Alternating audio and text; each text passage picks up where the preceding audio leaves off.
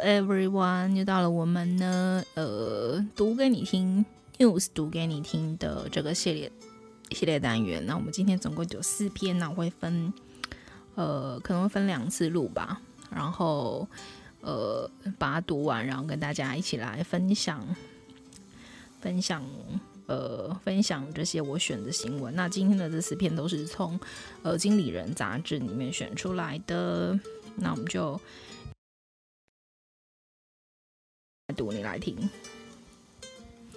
第一篇呢，就是其实是我第二次录了，我不知道为什么，就是我刚录的时候，然后到后面才发现，哦，no，就是它不见了。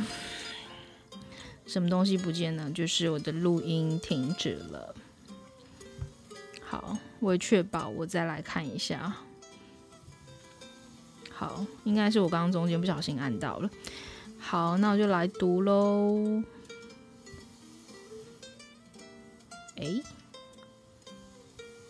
稍等我一下，你怎么跑掉了？好，那就再点一次。好，那我就再说，再再说一次，就今天背景音乐放的是这个，呃，YouTube 上面你可以 search，就是 music。那如果你有兴趣的话。不错的，因为它还有可以微微的听到那个海浪的声音。Switch 解析度比手机差，却卖到缺货。任天堂如何用旧技术、呃旧科技征服玩家的心？重点摘要：第一个，任天堂的呃游戏主机系列包含 Game。Watch、Game Boy、Switch 等一直是一直不是以技术取胜。第二个，用户体验，从用户体验出发，任天堂以游戏带动主机销售。二零一九年，Switch 软体销售约百分之八十五是自家的游戏。中国知乎平台有名为“历史有哪两件事”，听起来在不同年代，实际上却是同时发生的问题。最多赞的回答是一八八九年，光绪亲政，同年任天堂成立。这听起来就像是跌宕起伏故事的标准开头，也难怪获得如此多赞。事实也确实如此，任天堂这家百年企业经历实在太多，看股价变化图就知道了，高峰与低谷交错出现。更传奇的是，任天堂几次登顶，股价翻身，并非是多先进的技术，像 Game Watch、Game Boy。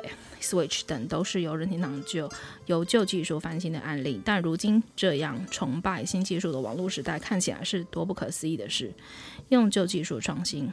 现在谈到任天堂，大部分人想到的都是 Switch，呃，健身环大冒险、动物森友会等游戏在疫情期间爆卖，让不少非游戏圈的人知道 Switch。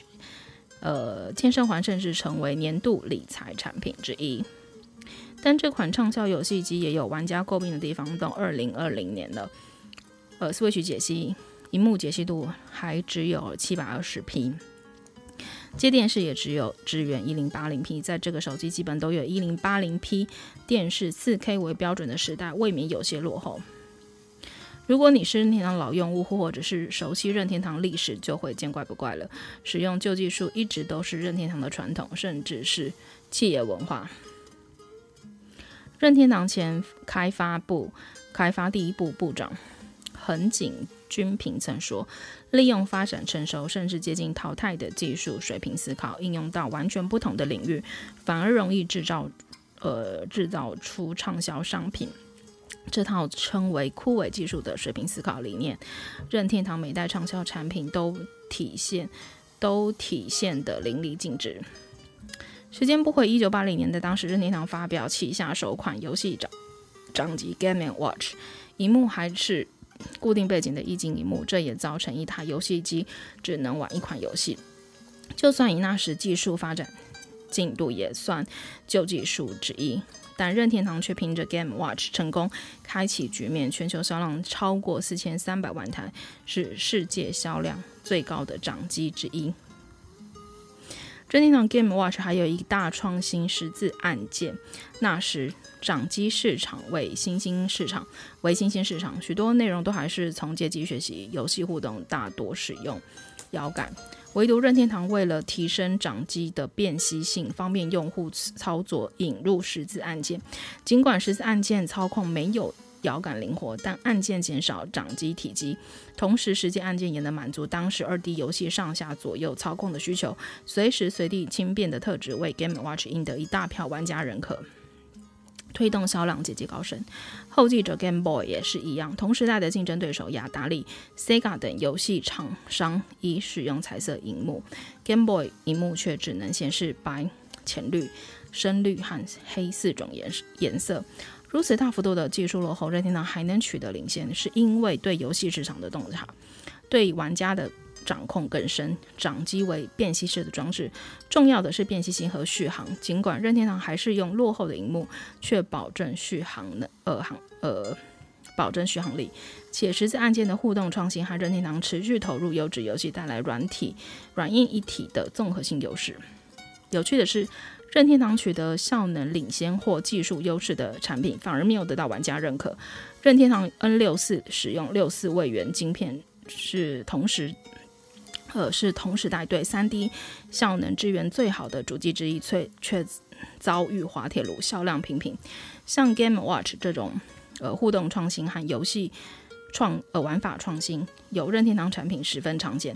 西板社群的 Label，呃健身环最近的 AR 游戏《马里奥赛车》都带来意想不到的创新，大多没有使用多花现金的技术，而是成熟技术的再创新应用。游戏机在任天堂手里不仅是提供机能的电脑硬体，更是一套几乎无可拓无呃可无限拓展的玩具。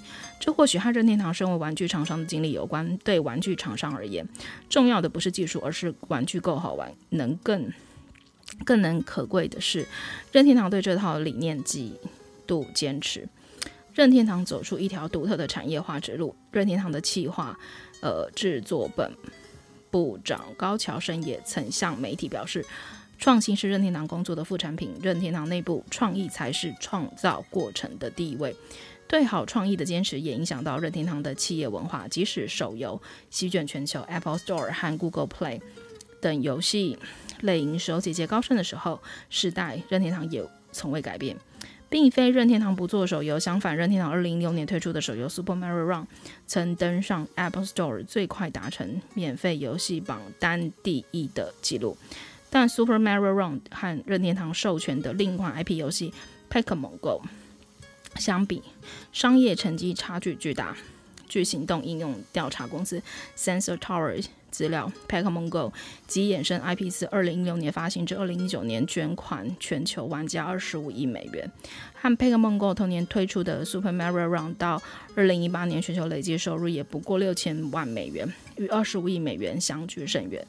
都是任天堂 IP 游戏，为何差距那么大？这就要从两款游戏的商业模式及制作公司分析。Pokémon Go 是任天堂与宝可梦公司一起授权，呃，Nitig。开发和营运的产品，任天堂仅提供部分建议；而 Super Mario Run 是任天堂自己开发营运的游戏。两者虽然都是免费游戏，但 Super Mario Run 要开启全部游戏内容，仍需要花十元美元解锁。Pokémon Go 则提供不少内购方式，也就是俗称的氪金。IP 所有呃所有者自主研发还比不上授权 IP 游戏赚钱，原因就是商业模式。氪金在手游圈成为主流，不是没有原因。吸金能力一次又一次的验证，不加入氪金模式是任天堂自己的选择，甚至还会要求合作公司调机制，呃，调整机制，让玩家不会花太多钱。据《华尔街日报》报道，任天堂如此要求合作公司的目的是为了保护品牌形象。买断制游戏要让玩家一次性花费一笔不小费用。对游戏品质要求自然也高不少，自然会促进厂商提升游戏体验。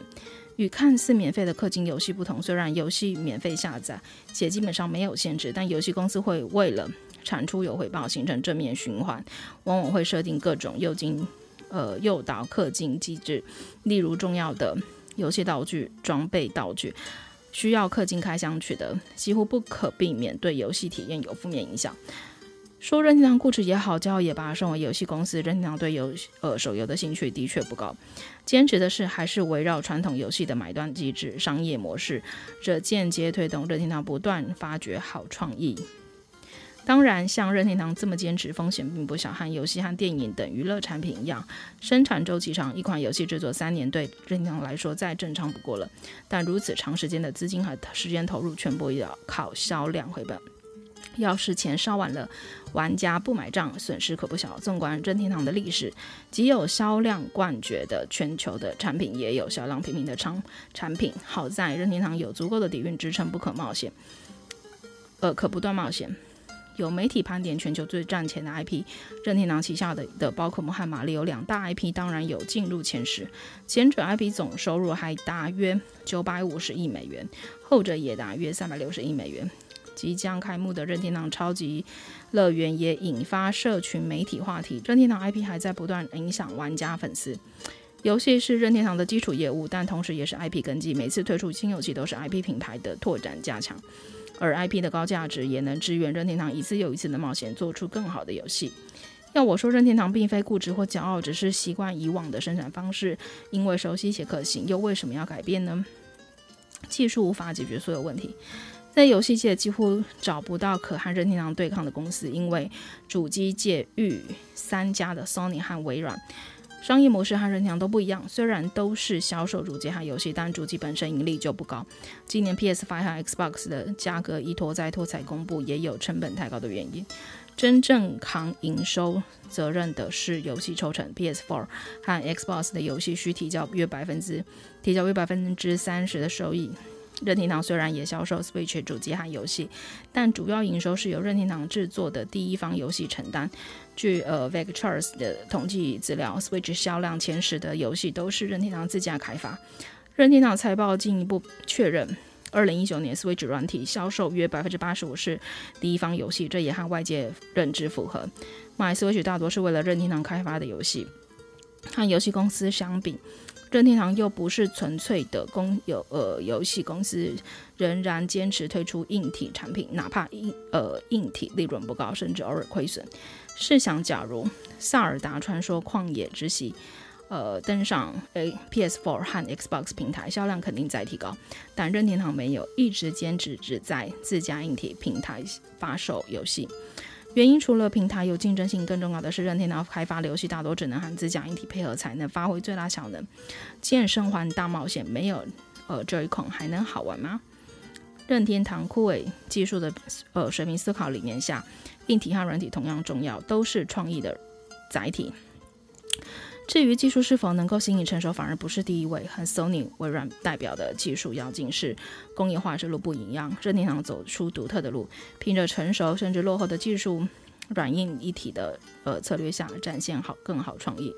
当然，这和游戏市场有密切关系。主机游戏时代之争已证明，游戏品质才是玩家掏钱的第一动机。对任天堂而言，游戏反推硬体也是稀松平常的事。